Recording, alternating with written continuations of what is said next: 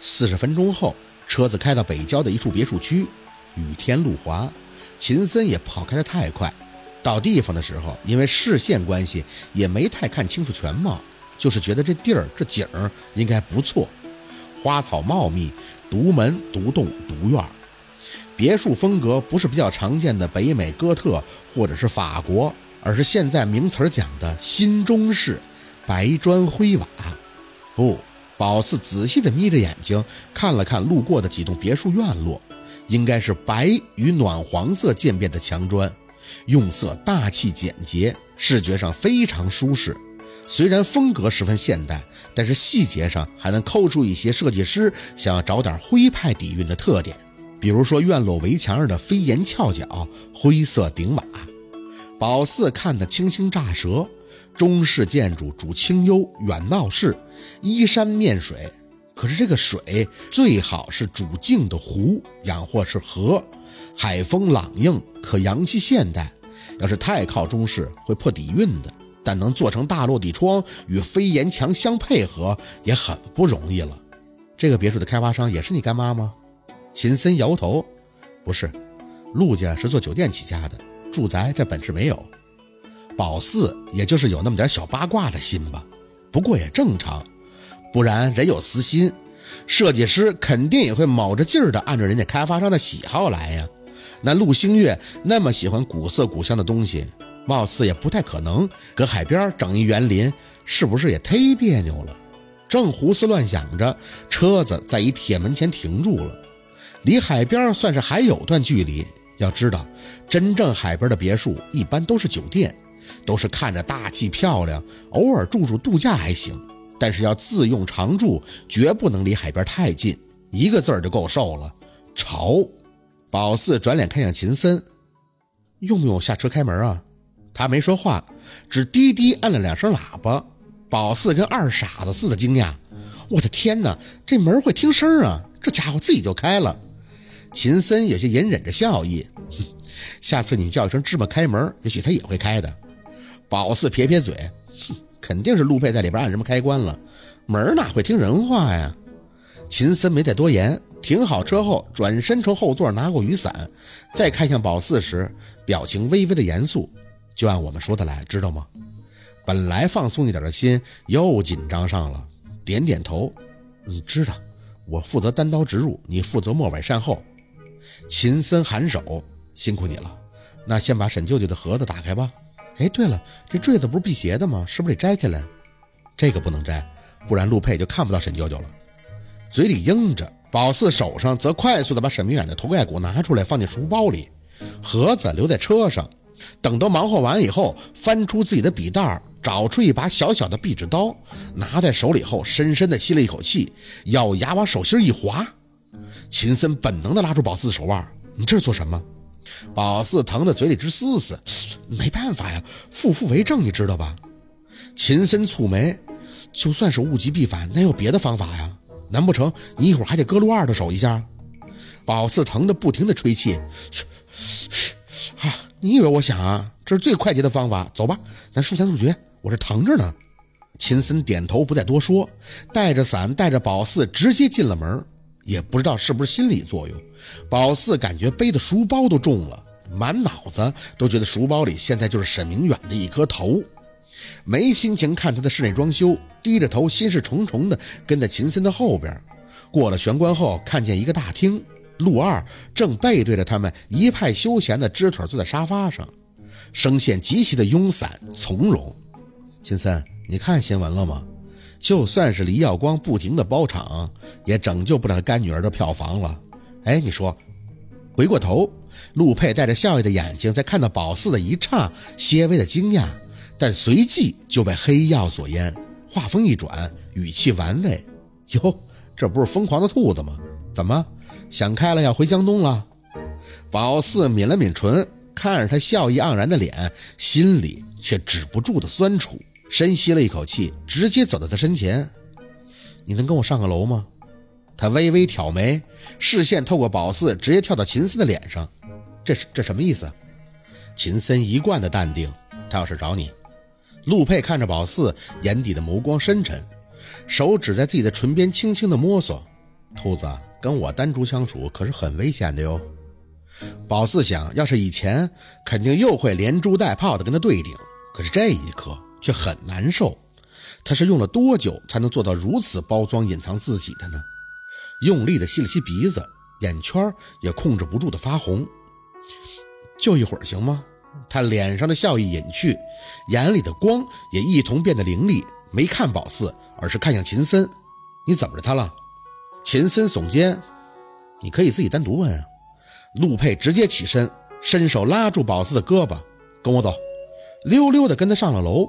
背后的书包却越发的沉重，看着他的背身，看着他的背身，脑子里却一波又一波的跃起那雪花飞溅的场景。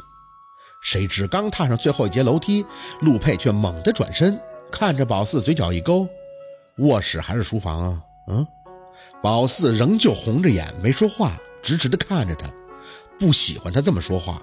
他越是这样貌似毫无底线的不正经，就越觉得这不是他。陆佩的眼神开始变得凝结，语气微微的有些发冷。你有事要求我吗？如果是求我的话，不要这个态度。我这个人不喜欢看人哭哭啼啼的，明白吗？宝四梗着脖子控制了下情绪，是很重要的事儿，去你书房吧。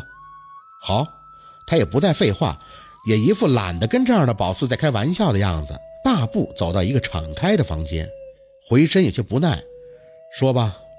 陆佩走得快。所以宝四只能勤倒腾腿的跟，直到再次对上他居高临下的眼，宝四稳定了一下情绪。你闭眼，闭眼。他有些莫名其妙，这种把戏我不喜欢做。宝四抠着自己手上的伤口，踟蹰的看着他，就闭一下。陆佩嘴里发出了一句笑音，哼，我告诉你，别把你自己太当回事儿。我今天是心情好，不然没这么多功夫陪你玩。宝四有些无奈的挠头。单刀直入，这关键是怎么入啊？那个说，宝四深吸了一口气，双手慢慢的插进兜里，神经病一样看着他身后的窗户。看外星人，卢佩一动不动的看着宝四，我看你像外星人。我去，这都不上当。看你妈来了，陆佩无语，唇齿轻启。薛宝四，你把我当成给你放火玩的周幽了是吗？宝四吞了一下口水，心里也委屈，但他愿意呀，他还不是想找个机会给弄出点血，好让你见你舅舅吗？到底干什么？我没时间陪你玩。宝四心一横，拼了！啊的大叫一声，肩膀一拱，顶上陆佩的心口。陆佩被宝四这毫无预兆的反应弄得连退了几步，反应过来，伸手就要把住宝四的肩膀，借机一把掏出兜里壁纸刀，迎着他掌心一划。嘿，你居然动刀！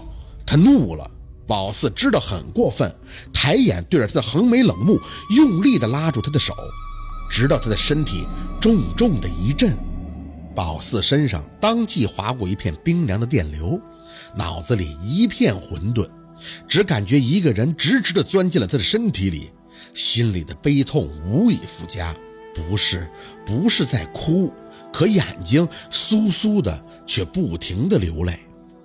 木的毫无知觉的嘴唇开始细碎地吐出他的名字，是 Tiger，当年的那个 Tiger。陆佩的表情形容不出来，他用力地看宝四，很用力地看着，头摇晃的同时，眼珠也在渐渐的发红。你、你、你，我是舅舅啊，我是舅舅啊！右手不敢松开，左手却颤颤巍巍的抬起，慢慢的附在陆佩的脸颊。你长这么高了，这么高了。陆佩还在摇头。舅舅，舅舅，你怎么可能是我舅舅？宝四手上使劲地拉着他，意志力这东西谁都知道。为什么说有些人不容易撞鬼？其实也跟意志力有关。如果你的意志力够强，就算是被上身了，也可以在身体里博弈。宝四本来应该可以完全放弃他的意志力的，想让沈明远和陆佩单独相处，可是又不行，他得抓住陆佩的手，不能松开，松开他就看不到了。所以这个过程就很痛苦，得一面体会着沈明远的心理，一面承受着身体的不适，简直就是备受煎熬。我不是你舅舅是谁呀？你还记得吗？你三四岁的时候喜欢做的就是骑在我的肩膀上。现在你都这么高了，真好，真好啊！看你过得好，我就放心了。陆佩的眼里开始溢出泪水，能看出他在用力地绷着情绪。九年了，为什么？为什么现在才来看我？为什么连梦都不让我梦到你？为什么？宝四伸手不停地给他擦着眼泪。别怪舅舅，别怪我，我只是怕你太想我。舅舅很好，走得很好的。那你知不知道这些年我是怎么过的呀？他终于爆发了。我知道你走了，最起码你让我能看到你，能梦到你呀。我恨不得对天祈祷，我无比虔诚。可是九年了，舅舅，你为什么让我现在才看到你？这是梦还是我的幻觉啊？宝四流着泪看他，却说不出话，身体只是不停的抽搐。宝四知道这是反应，上身的副作用，可是他只能用力的控制。他想让沈明远多跟他说几句，真的，哪怕生病也没关系。沈明远太可怜了，他有苦却不能说，只能这么被陆佩埋怨着。你别怪舅舅，真的别怪舅舅，舅舅没办法经常来看你的。我知道你身体不好，所以我担心你，你要多照顾自己，别太想我。舅舅真的很好，我不能这么跟你说太久了。看到你好，我就放心了。我要走了，你能让舅舅抱抱吗？像小时候你总缠着我。扑通一声，陆佩双膝重重的跪地。对着宝四用力的伸手一抱，语气孩童般的无力：“不要离开我，我求你，真的不要离开我。”他抱得很紧很紧。宝四知道他是怕沈明远离开，可是不管他抱得多紧，该走的还是会走。宝四有过这种感觉，很无力而又绝望的感觉，身体微微的前屈，手也揽住他的肩膀。闭上眼，嘴角却牵起微笑，沈明远的微笑。舅舅永远爱你，照顾好自己。陆佩还是用力，死死的用力，直到宝四感觉自己的身体像是被人如丝一抽，走了。沈明远真的只是说了几句话，抱抱他就走了。突然就觉得窒息，是被他抱着的窒息。擦了擦泪。宝四垂眼看着脸还埋在自己腹部的陆佩，你你松手吧，你舅舅走了。好，今天的故事就到这里了，感谢您的收听。喜欢听白好故事更加精彩，我们明天见。